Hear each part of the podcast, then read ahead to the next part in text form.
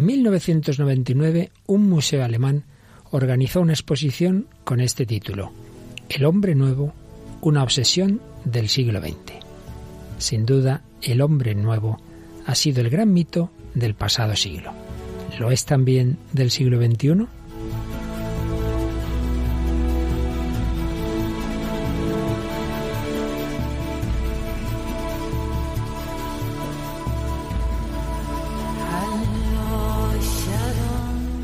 El hombre de hoy y Dios, con el padre Luis Fernando de Prada.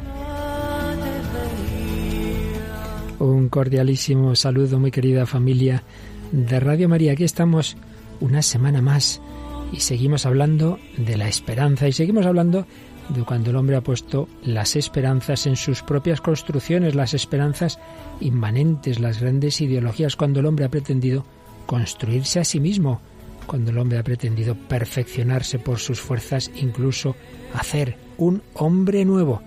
De ello hablamos hoy en este programa.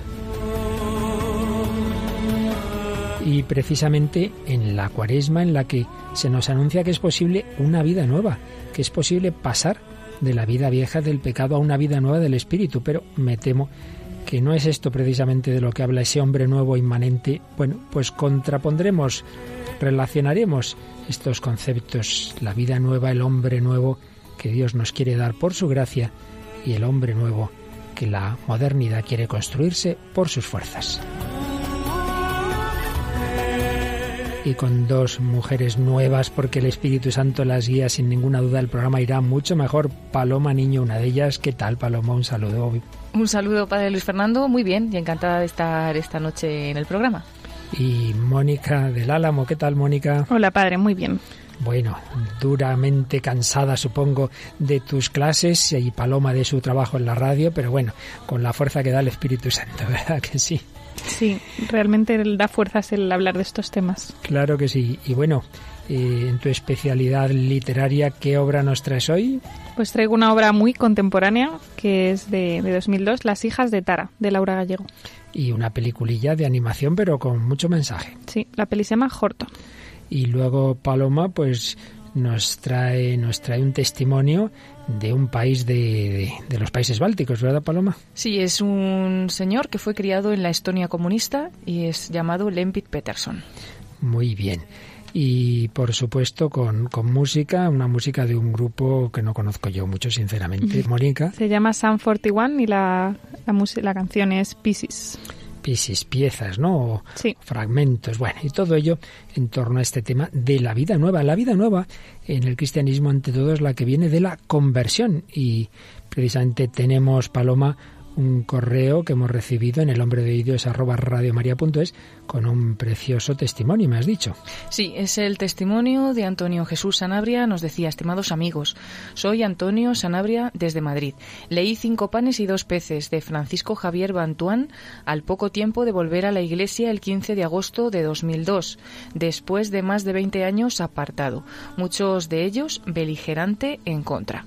Fue como una ola que sube desde el abandono de la oración y de toda práctica religiosa por todo lo contrario hasta el ateísmo beligerante para descender por un teísmo creacionista a un anticatólico hasta el reencuentro del remanso de la vuelta a casa. Me daba vergüenza después de haber despotricado en tantas ocasiones, pero supe que me había equivocado y lo sentí con una certeza incontablemente más consciente que cuando creía haber sido engañado por la religión. Creo que tuve esa posibilidad gracias al bautismo, la confirmación, la comunión frecuente hasta los 20 años y el conocimiento de la historia y la doctrina católica. Todo ello unido a las personas y circunstancias que Dios permite o manda para nuestro bien. Pero con lo cientifista que me volví, la comparación de las ideas emergentes con las de los antepasados, remontándome hasta el animismo ibérico y lo que conocía de otros pueblos, me llevó a Cristo porque conocía su palabra. Más trabajo me costó volver a hablar con él, la Virgen y los santos, pero me ayudó un clásico, San Agustín con sus confesiones. Leyendo el libro pensé en confesarme cuando lo acabara, pero ya avanzado me dije, luego lo termino y me fui a confesar. No caí en que era 15 de agosto hasta que me quedé en la misa ante la Divina Pastora.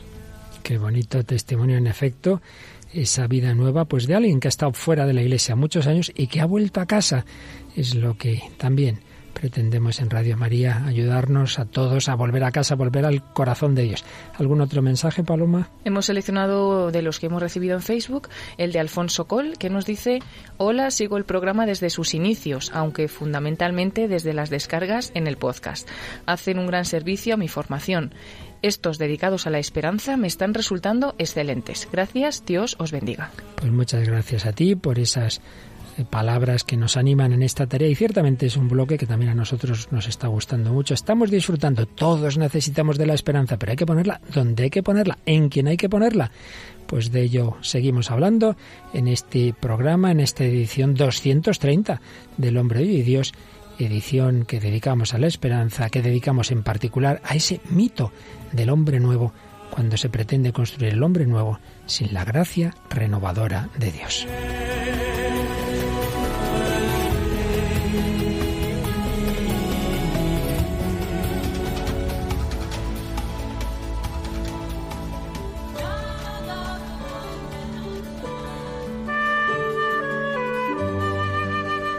El hombre nuevo. Hemos citado en últimos programas a un gran filósofo político, Dalmacio Negro, y hoy hablamos de otro libro suyo que se titula precisamente El mito del hombre nuevo. En días anteriores hablábamos de la historia de la teoría política y hoy nos vamos a fijar en este libro que es muy sugerente, El mito del hombre nuevo. Nos comienza recordando lo que antes os señalaba, pero os detallo ahora más. En 1999, el Museum de Dresde, en Alemania, organizó una exposición sobre el hombre nuevo. El catálogo tenía este título, El hombre nuevo, una obsesión del siglo XX. Y desde entonces, no es porque fuera por ello, pero más o menos desde esa época se ha empezado a hablar mucho de lo transhumano. Recientemente hubo también un debate, una discusión en que se decía, ha llegado lo posthumano posthumanismo, posthumano, obsesión por el hombre nuevo, idea de lo transhumano, secuela de la religión secular. De esto hemos hablado bastantes ocasiones. Cuando el hombre deja la verdadera religión, la religación con Dios, pues necesita hacer otras religiones, porque el hombre necesita algún unificador que dé sentido a su vida. Y como llevamos el sentido religioso dentro de nosotros mismos, pues haremos ídolos en lugar de Dios, haremos religiones, fees, esperanzas, adoraciones, dogmas, etcétera, con otras realidades. Lo hemos ido viendo en días anteriores. Lo vimos con los totalitarismos, que tienen mucho que ver con este concepto del que ya hablamos del hombre nuevo. Bertrand de Juvenel ya cayó en la cuenta en 1938 de que el conflicto real no era entre el comunismo, la democracia y el fascismo, lo que ocurriría luego en la Segunda Guerra Mundial.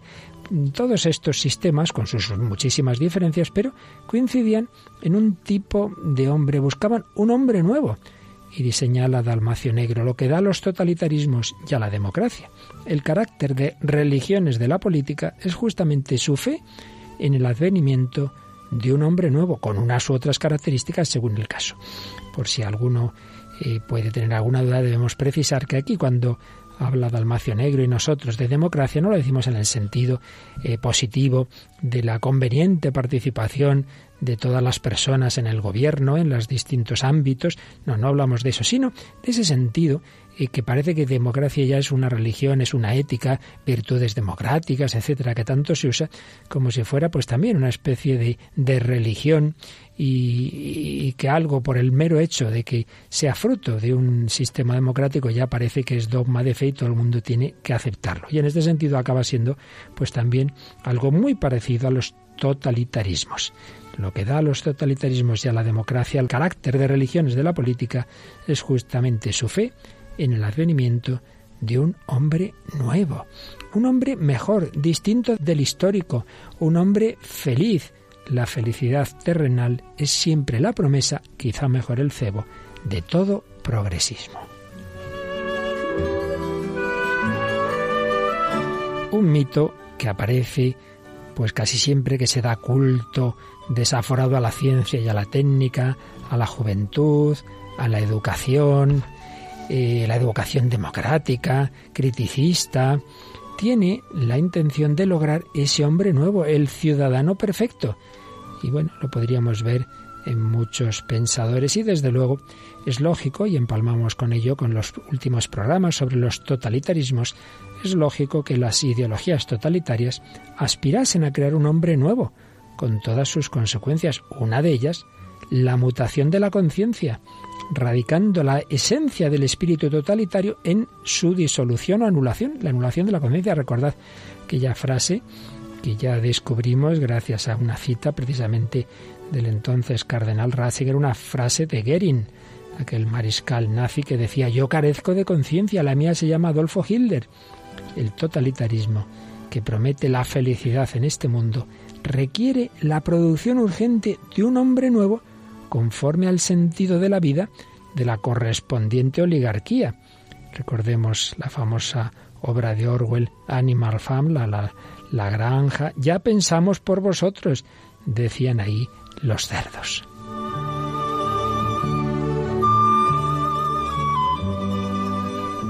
Hombre nuevo tiene un sentido muy distinto en las religiones, en las religiones tradicionales, en el cristianismo, esto ya lo matizaremos, y en las religiones seculares de los últimos siglos. En las religiones, el, el hombre nuevo, pues se refiere a la orientación de la vida moral, al perfeccionamiento de la vida moral para merecer la vida en el más allá. Se presupone que la naturaleza humana es estable, fija, constante, universal y su ideal es la perfección en este mundo con una repercusión, como decimos, en la vida del más allá.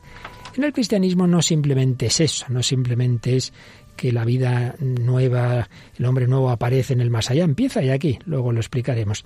Pero el contraste fundamental está en que en cualquier caso se parte en las religiones tradicionales de una naturaleza recibida de Dios. Y entonces ese perfeccionamiento no pretende modificar la naturaleza humana, se acepta su contingencia, su finitud, viene de Dios, es siempre la misma, pero eso sí, hay que trabajarla para eh, llegar a la salvación, una salvación de ultratumba.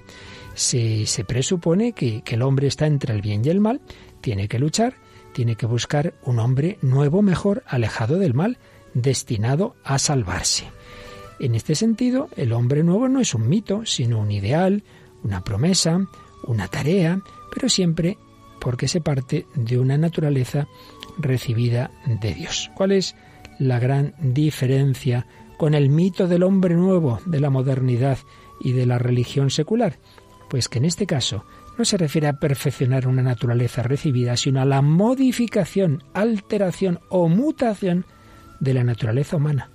Mutación, cambio antropológico. El pensamiento moderno se irrita con lo natural, no le gusta eso, es decir, como un algo que ya ha recibido, algo natural, pues de quién, quién me lo ha dado Dios. Y pone en su lugar la cultura, el culturalismo, la cultura, el hombre construye todo.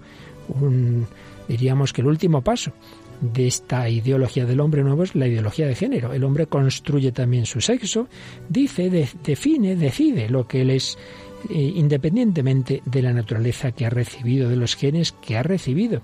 Se llegan a modificar conceptos básicos de toda la historia de la humanidad. Y así se pretende crear una nueva civilización centrada en la vida en este mundo, porque se niega sin pruebas, por supuesto, la existencia de una vida más allá.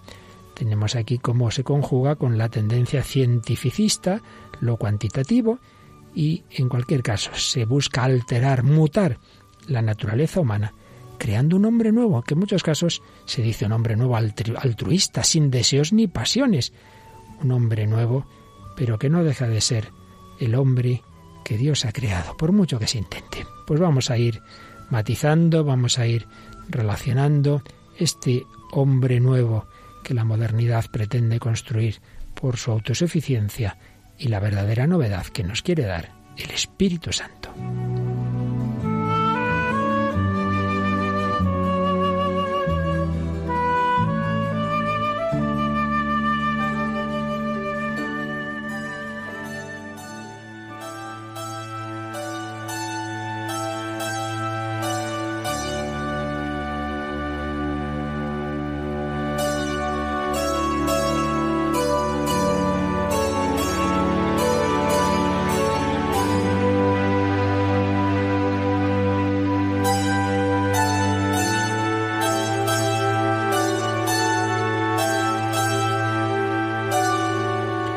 Pues aquí seguimos en Radio María, el hombre de hoy y Dios, hablando del hombre nuevo, el mito del hombre nuevo del siglo XX y de nuestra época y la contraposición con esa novedad que Dios quiere darnos.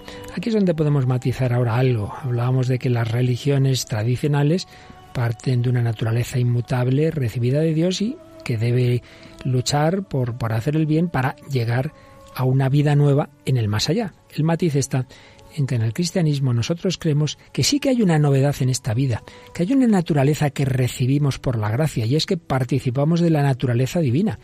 En ese sentido, hay una sobrenaturaleza, lo sobrenatural. Estamos llamados a vivir a lo divino, no solo a lo humano.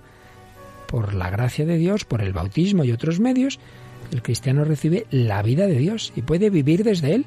No solo tengo inteligencia, no solo tengo voluntad, no solo tengo un alma humana, sino una gracia, que me diviniza. No solo pienso humanamente, racionalmente, sino que tengo la fe. No solo deseo cosas de este mundo, sino tengo la esperanza con la que deseo a Dios y la vida eterna. No solo amo a lo humano, sino a lo divino, con la caridad.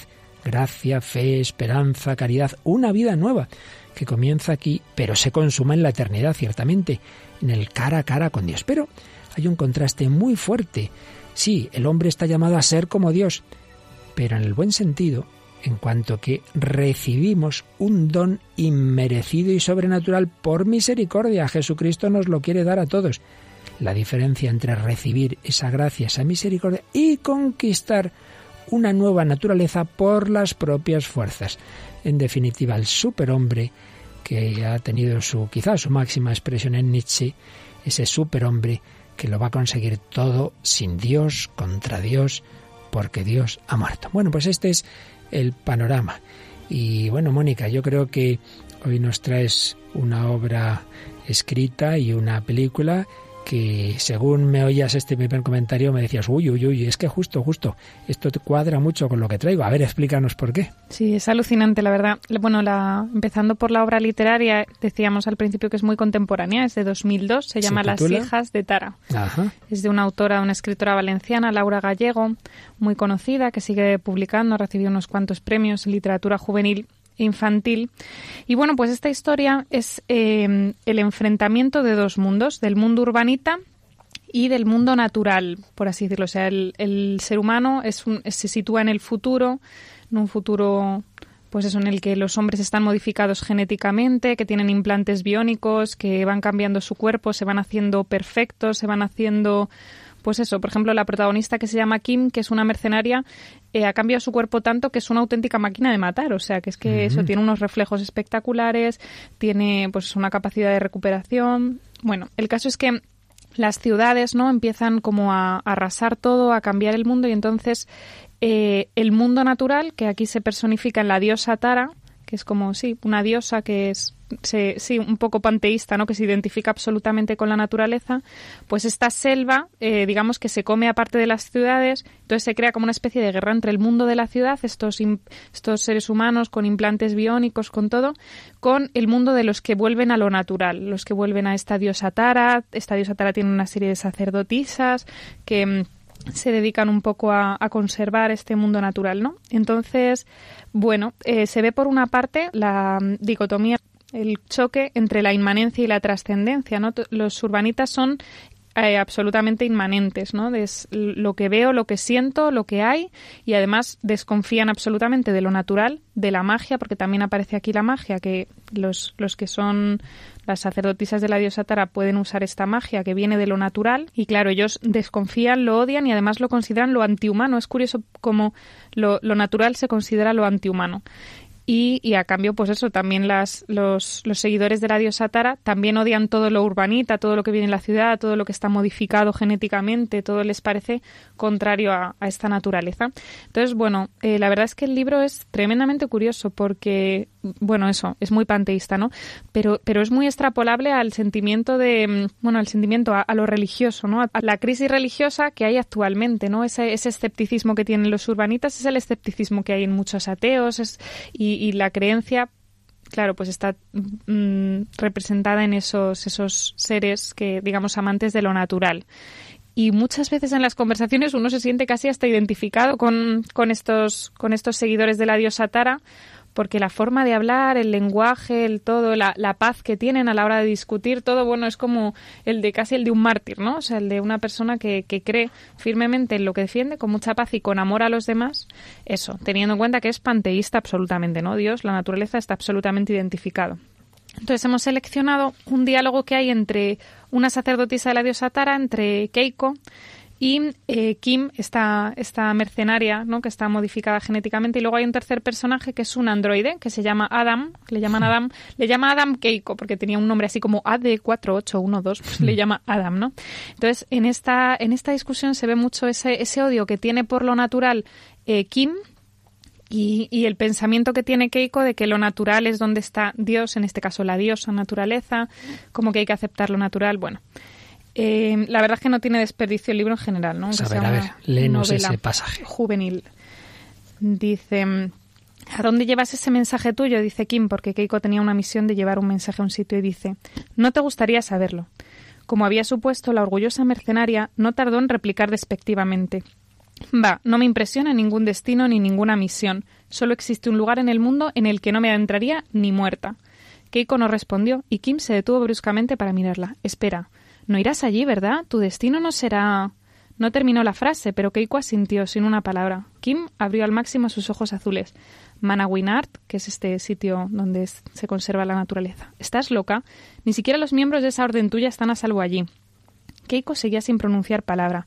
Kim iba a añadir algo más, pero la voz de Adam se le adelantó. Define Manawinart. Keiko se detuvo, miró al biobot y sonrió. Al otro lado de los páramos, más allá de la última duma, se extiende Manawinart, la tierra siempre verde de la diosa Tara. Las personas que habitan allí respetan la naturaleza y controlan la magia. Las personas que habitan allí viven como animales, replicó Kim, lanzándole una mirada irritada a su compañera. ¿Quieres hacer el favor de no llenarle la memoria de tonterías? Se volvió hacia Adam muy seria. Mira, Manawinart es el mayor cataclismo de la historia de la humanidad. Hace cerca de cinco siglos, una anormal explosión de plantas asesinas. Keiko puntualizó: naturaleza y vida. Plantas asesinas, repitió Kim sin hacerle caso. Destruyó gran parte de nuestra civilización. La naturaleza se volvió contra el hombre y ahogó literalmente todas sus ciudades. Define naturaleza, pidió Adam. Naturaleza es la obra de la diosa Tara, dijo Keiko, los dones de la madre tierra. Naturaleza es todo lo que no ha creado la mano del hombre, replicó Kim. Naturaleza es caos, desorden, descontrol, peligro, amenaza.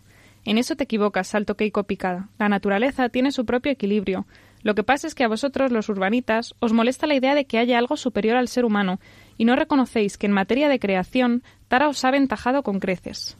Kim sigue discutiendo con Keiko y dice nosotros, los urbanitas, hemos alcanzado un grado de civilización y tecnología que esos salvajes no pueden vislumbrar ni en sus más atrevidos sueños. ¿Y por qué entonces no habéis logrado vencer a Manawinnar todavía? contraatacó Keiko. Reconócelo, Kim, os damos miedo, porque poseemos algo que escapa a vuestro entendimiento. La magia. Define magia. La intervención de Adam la sobresaltó. Las dos se volvieron hacia él para responder, pero Keiko fue más rápida.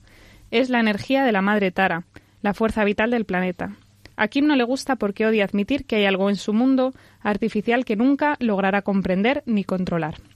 Bueno, la discusión sigue, pero yo creo que quedándonos con esta parte vemos como todo esto de lo que estamos hablando, ¿no? La lucha entre la naturaleza, que está Kim lo odia, odia la naturaleza, de hecho su cuerpo está lo más modificado que puede.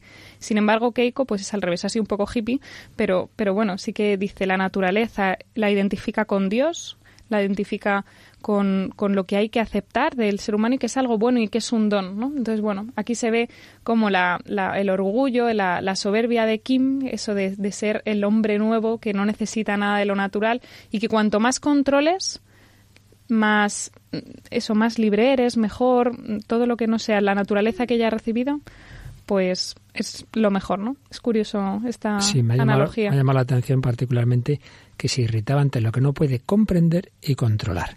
El hombre que pretende que solo lo racional, lo que entra en su razón, es lo real, que es una idea ya que tiene siglos, ¿verdad? En el llamado idealismo filosófico, solo lo racional y entendiendo por racional lo que el hombre mete en su cabeza, claro, es lo real y lo que yo puedo controlar. Todo el cientificismo, todo el tecnicismo. Y claro, ¿qué ocurre? Que ese hombre que va consiguiendo muchos éxitos, de repente le dice el médico, no hay nada que hacer se muere su marido, se muere su mujer, se muere su hijo. ¿Cómo que no puede ser? Es imposible. Pues si es así, cuando ve que hay algo por encima que no puede controlar, se queda totalmente desconcertado. y hay alguien ahí, alguien que lleve esto. Claro, el planteamiento de esta, de esta obra es de tipo panteísta, como dices, nueva era incluso, magia, pero bueno, por lo menos está ese paso de que no es lo que el hombre construye, sino que hay una naturaleza previa. Sí, totalmente. Y además, eso hay como muchas conversaciones en las que se ven estas dos versiones, ¿no? Lo, lo inmanente, lo trascendente. Eso, eh, sí, un poco New Age en general. Además, a esta escritora le gustan mucho algunos autores pues, muy conocidos por, por, su, por su afinidad con lo New Age.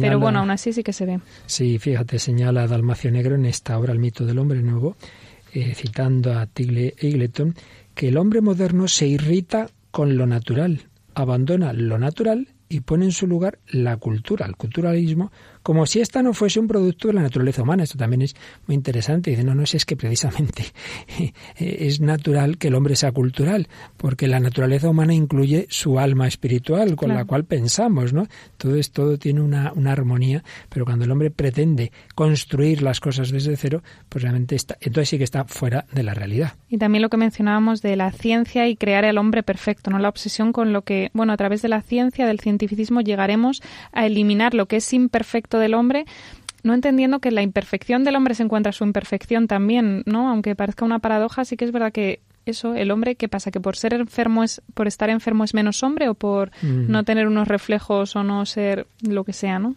Así es. Bueno, pues si te parece, Mónica, vamos a hacer nuestro momento musical y preséntanos la, la, canción que nos has traído hoy, que como todo en el programa tiene que ver también eh, de una manera u otra con el tema. Sí, es una canción de, de la banda de pop punk de Sun 41 y la, la canción se titula Pisces, es de, de 2005, del tercer álbum de, de este grupo. Y bueno, es una reflexión muy curiosa de una persona que, que, trata de ser quien no es, de trata, trata de ser perfecto, trata de convertirse en alguien que no es y se da cuenta de que todo eso no vale nada. En teoría, el sentido de esta canción es de alguien que trata de ser otra persona que, no es, por quedar bien, por encajar, pero realmente si uno escucha la canción sin esta interpretación, se puede extrapolar del todo a, lo que buscamos, ¿no? De querer, querer crear un hombre perfecto, un hombre nuevo, pero se da cuenta de que en el fondo eso no le llena, no le hace perfecto, no, no encuentra la perfección que busca. Pues escuchamos y luego nos traduces algunas de las ideas principales.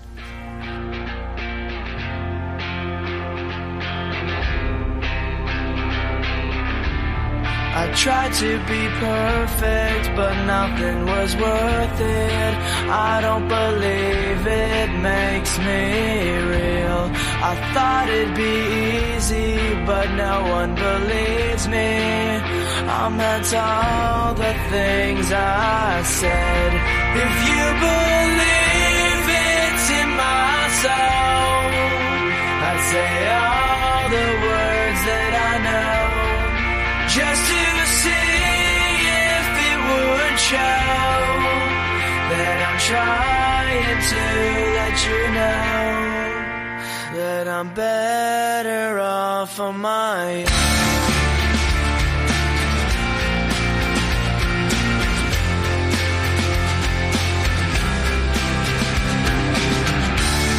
This place is so empty, my thoughts are so tempting.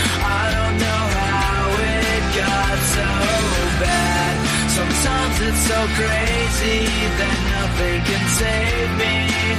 But it's the only thing that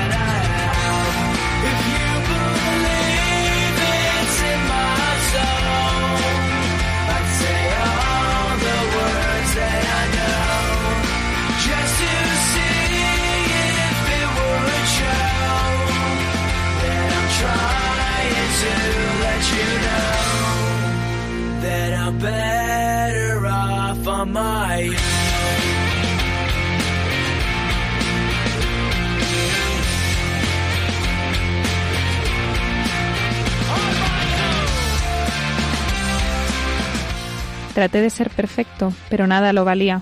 No creo que me haga una persona más auténtica. Había pensado que sería fácil, pero nadie cree que todo lo que dije lo dije queriendo, este lugar está tan vacío, mis pensamientos son tan tentadores, no sé cómo se volvió tan malo. A veces está la locura que nada podría salvarme, pero es lo único que tengo. Traté de ser perfecto, pero simplemente no merecía la pena.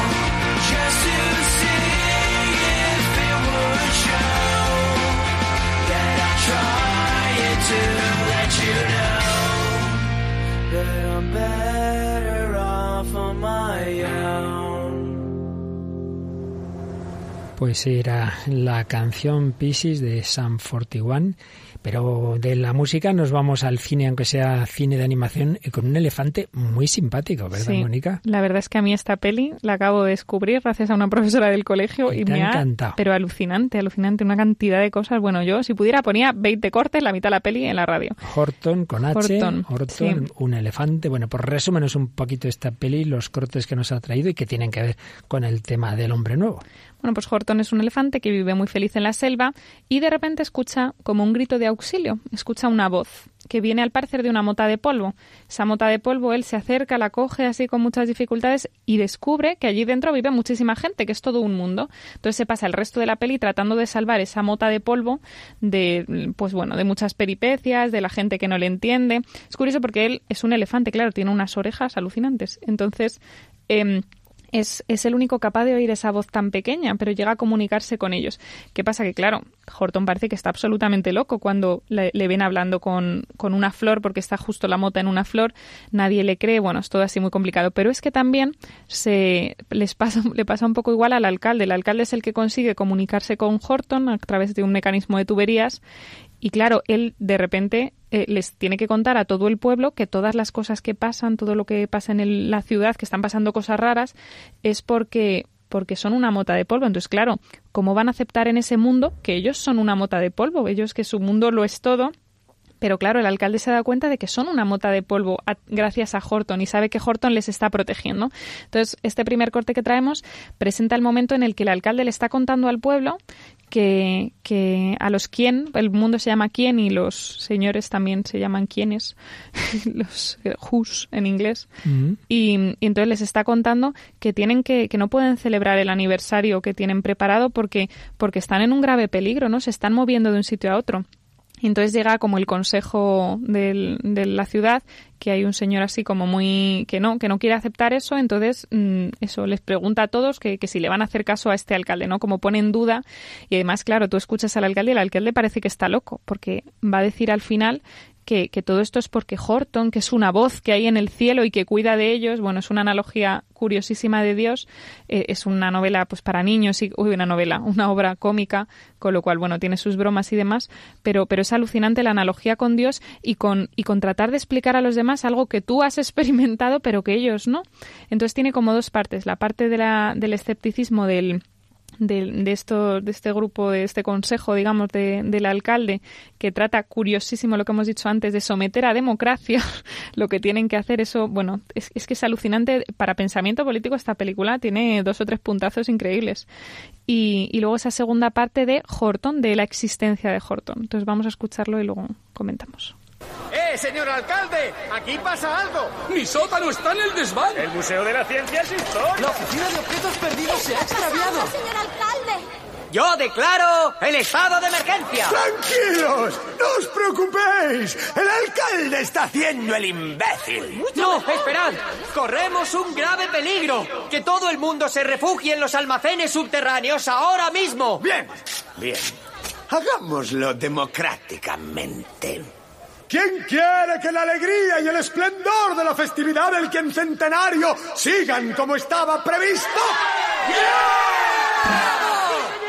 ¿Y quién, como el alcalde, ¿Eso no? ¿Cree que sería mejor celebrar el quincentenario encerrados en un almacén subterráneo? ¡Fuera! ¡Un momento! ¡Escuchadme! ¡Nuestro mundo podría explotar!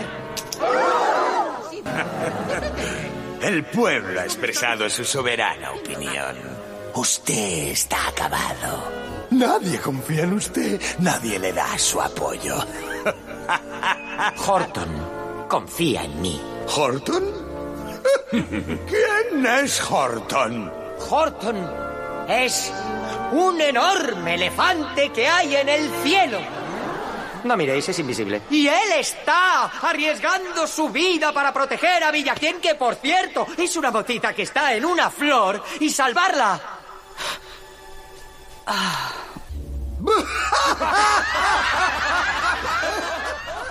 Y todos se ríen. Y bueno, yo no sé qué pretenderá el autor de esta película. Muchas veces ocurre que sin pretender dice uno más de lo que piensa, pero la verdad es que según lo oía Mónica, incluso estaba yo pensando en la encarnación, en, el Dios que quiere salvar a esa motita de polvo que es la humanidad haciéndose uno de nosotros. Sí, totalmente, totalmente. Y además eso, la incredulidad de los demás. Y luego eso, lo que hablamos de la democracia, ¿no? El que, somete a democracia este señor, el, el, del Consejo, por así decirlo, somete a democracia, ¿qué queréis? ¿Vivir en la alegría o preocuparos, no? Entonces todo el mundo dice, pues vivir en la alegría, pero claro, hay un peligro, o sea, olvidar la realidad, ¿no? O sea, a veces es el problema de la democracia, que cuando pues todos queremos lo que nos viene bien en ese momento.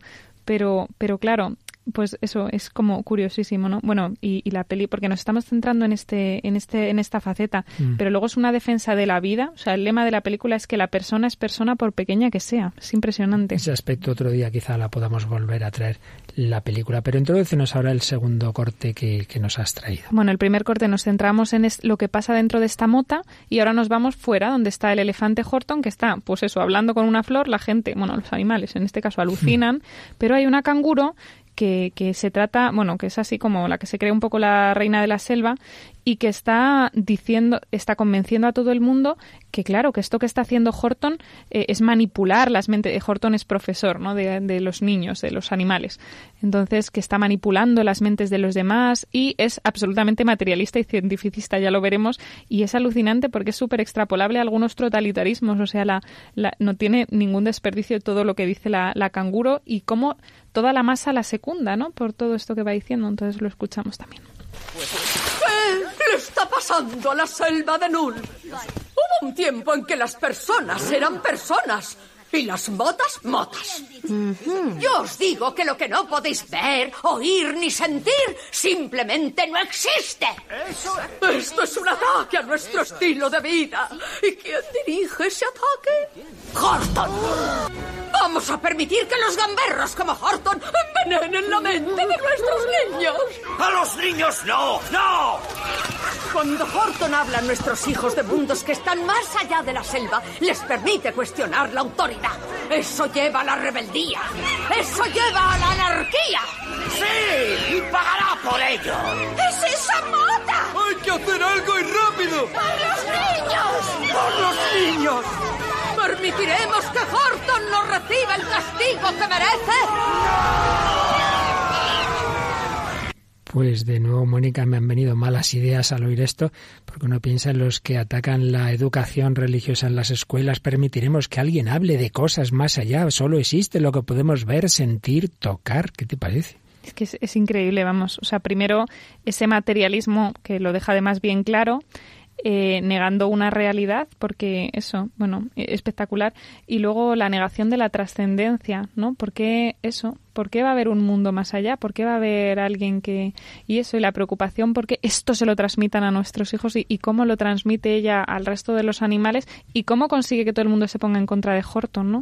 Eh, bueno, eso, hemos seleccionado este fragmento, pero habría muchos más en el que uno dice, madre mía, este, no sé, el director, yo no sé, sabía un montón de pensamiento político y además lo ha transmitido de una forma muy sencilla, muy fácil de entender, con este poder que tiene la alegoría para traspasar fronteras, la verdad. Pues como digo, otro día nos traes algún corte más, porque ya se ve que sí, que más allá de las orejas del elefante, aquí hay mucha tela. Bueno, pues ha salido de nuevo el empalme de este tema del hombre nuevo con lo que veíamos en días anteriores, los totalitarismos que pueden tener ropajes aparentemente muy contradictorios. Hablamos del nazismo, hablamos del marxismo soviético y hablamos también de esa democracia de hoy día que muchas veces se convierte en totalitaria porque la mayoría en votos, muchas veces manipulados por unos medios de comunicación y una educación en manos del poder, pues arrasa a las personas concretas. Bueno, pues pues vamos precisamente a tener un testimonio real, ya no es una película ni una obra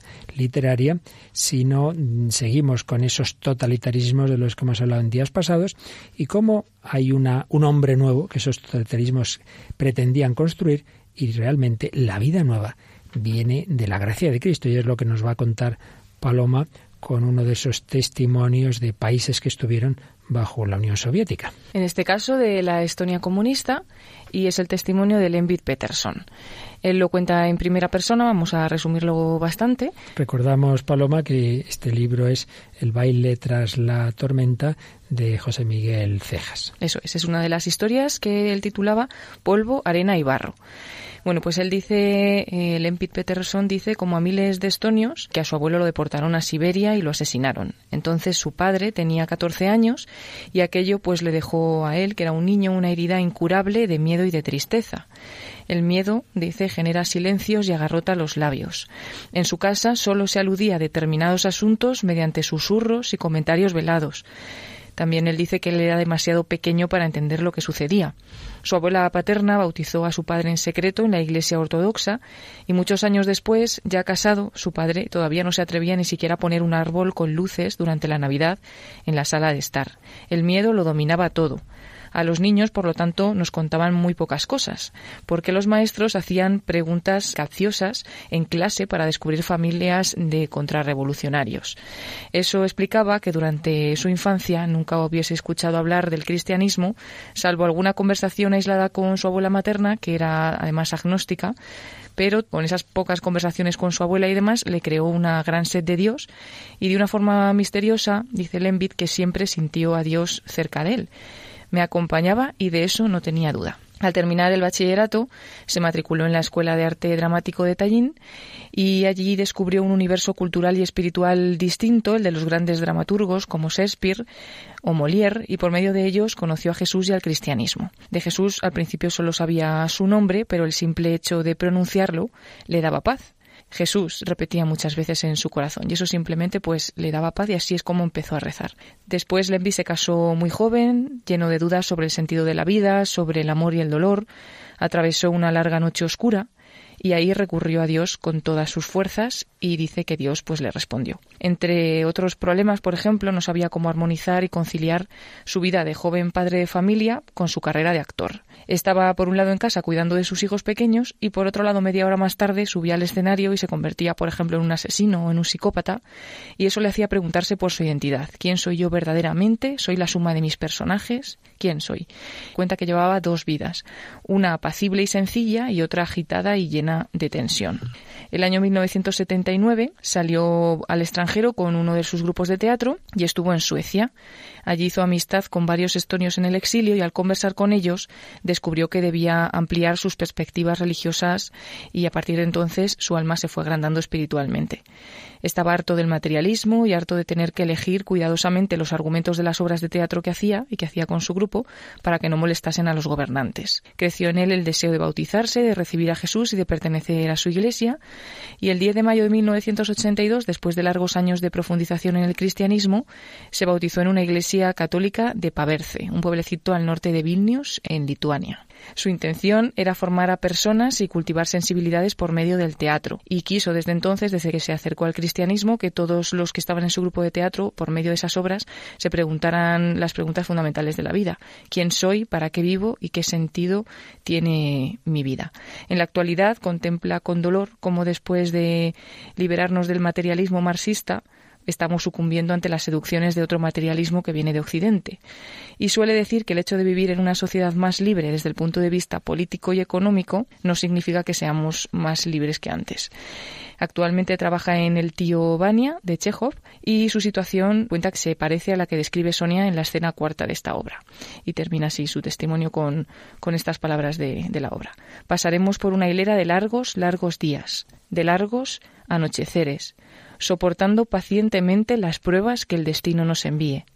Trabajaremos para los demás, lo mismo ahora que en la vejez, sin conocer el descanso. Cuando llegue nuestra hora, moriremos sumisos, y allí, al otro lado de la tumba, diremos que hemos sufrido, que hemos llorado, que hemos padecido muchas amarguras. Dios se apiadará de nosotros, y entonces, tío, querido tío, conoceremos una vida maravillosa, descansaremos. Creo apasionadamente, ardientemente.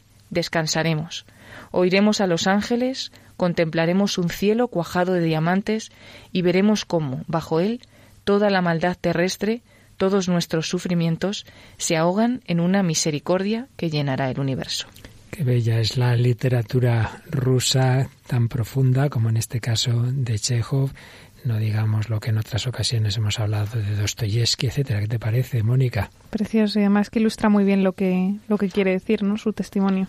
Pues sí, y este hombre que estuvo bajo ese régimen totalitario, bajo una religión secular que pretendía ese hombre nuevo desde el poder, descubre que solamente Jesucristo, Jesús, esa palabra que él repetía, el Salvador, Dios salva, es capaz de darnos una vida nueva, una vida nueva que empieza aquí, que empieza en nuestro corazón, pero que se consuma, como decía ese fragmento de esa obra de Chekhov, se consuma en la eternidad la verdadera vida nueva, que es la que nos da el Señor. Pero hay ese choque en estos últimos siglos entre la religión que viene realmente de quien tiene que venir, de Dios, y esa religión secular. Volviendo a, la obra de Dalmacio Negro, habla de cómo, según algunos autores, la religión secular viene a pretender una emancipación, una emancipación de Dios, y busca la unidad que, que da la verdadera religión la busca en, en, una uniformidad y en una fe en la capacidad de prever y organizar el futuro, donde el hombre alcanzará su plenitud. Ya no es la fe en Dios, la confianza en su providencia, sino la fe en el conocimiento acerca del futuro. A través de las ateologías, una palabra que ya tiene sus años, pero que usa con frecuencia Dalmacio Negro, ateologías, a través de las ateologías se vislumbra efectivamente una religión secular simplificadora, cuya escatología es cismundana, es decir, se refiere aquí, a lo que está aquí, en el más acá, no en el más allá. Su referente es el tiempo, el futuro terrenal y no la eternidad.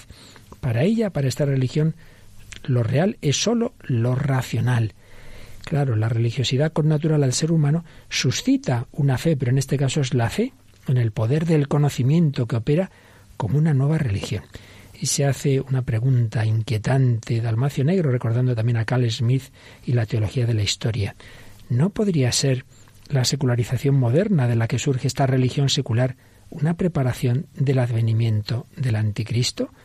¿O no podría ser la manera en que el logos mítico heracliteano, naturalista, recupera terreno frente al logos de San Juan, el logos que es el verbo eterno de Dios, el logos que se hizo carne, para nuestro mundo solo lo visible es digno de fe, solo lo que perciben los sentidos, y así se pretende sustituir a ese Dios trascendente por el poder al que se sacraliza. Es la lucha en la que estamos, es la lucha, queridos amigos, entre recibir de la misericordia de Dios la vida nueva o pretender nosotros construir por nuestras fuerzas un hombre nuevo. Es de lo que hablaba Benedicto XVI en su encíclica social Caritas in Veritate, que tiene un final realmente precioso. Nos recordaba cómo la fe en la presencia de Dios nos sostiene junto con los que se unen en su nombre y trabajan por la justicia, y citaba a Pablo VI, que en la encíclica Popularum Progressio nos recordaba que el hombre no es capaz de gobernar por sí mismo su propio progreso, porque él solo no puede fundar un verdadero humanismo. Solo si pensamos que se nos ha llamado individualmente y como comunidad a formar parte de la familia de Dios como hijos suyos, seremos capaces de forjar un pensamiento nuevo y sacar nuevas energías al servicio de un humanismo íntegro y verdadero. La fuerza más poderosa al servicio del desarrollo es un humanismo cristiano que vivifique la caridad y que se deje guiar por la verdad, acogiendo una y otra como un don permanente de Dios.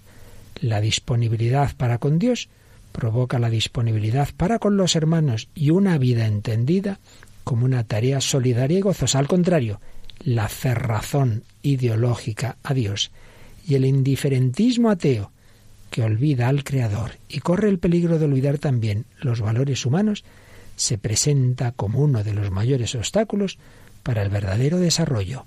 El humanismo que excluye a Dios es un humanismo inhumano.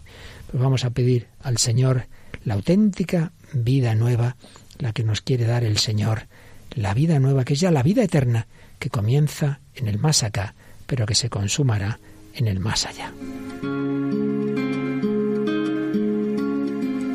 Fuente de la vida eterna.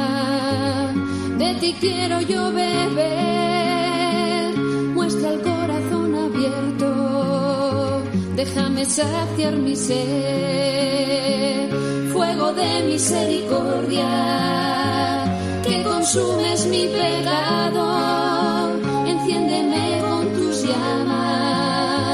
escóndeme en tu costado, corazón de Jesucristo, fuente eterna del amor, quiero estar siempre contigo, abraza mi corazón, corazón de Jesucristo, fuente eterna del amor, quiero estar siempre contigo, abraza mi corazón. Tú que buscas mi consuelo, porque tantos te olvidaron, concédeme amarte siempre por los que nunca te amaron. Tu corazón es la puerta del amor que nunca acaba, perderme en tus entrañas. Corazón de Jesucristo, fuente eterna del amor, quiero estar siempre contigo, abraza mi corazón, corazón de Jesucristo, que hasta el extremo me amaste, Jesús le dijo a Nicodemo, el que no nazca de nuevo no puede ver el reino de Dios. En verdad, en verdad te digo, el que no nazca de agua y de espíritu no puede entrar en el reino de Dios. Lo nacido de la carne es carne, lo nacido del espíritu es espíritu. Déjame probar tu y compartir tu dolor.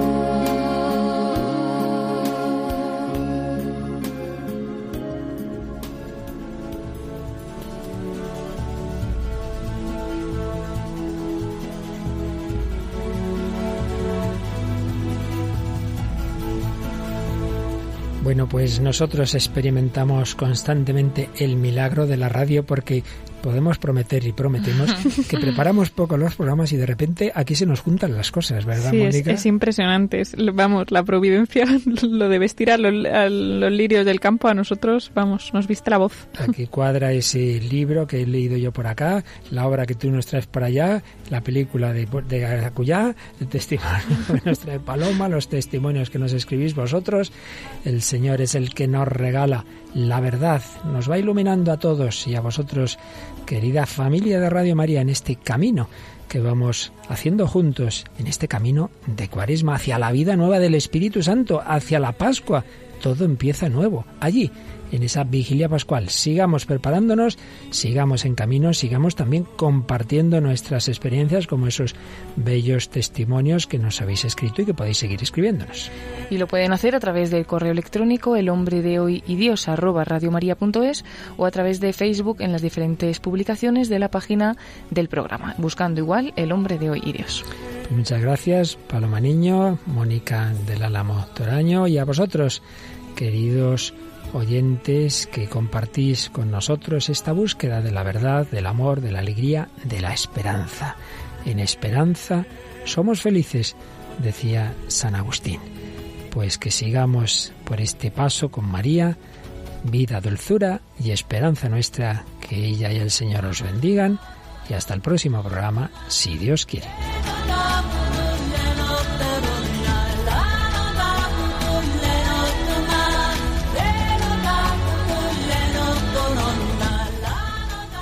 Así concluye El hombre de hoy y Dios, un programa dirigido en Radio María por el Padre Luis Fernando de Prada.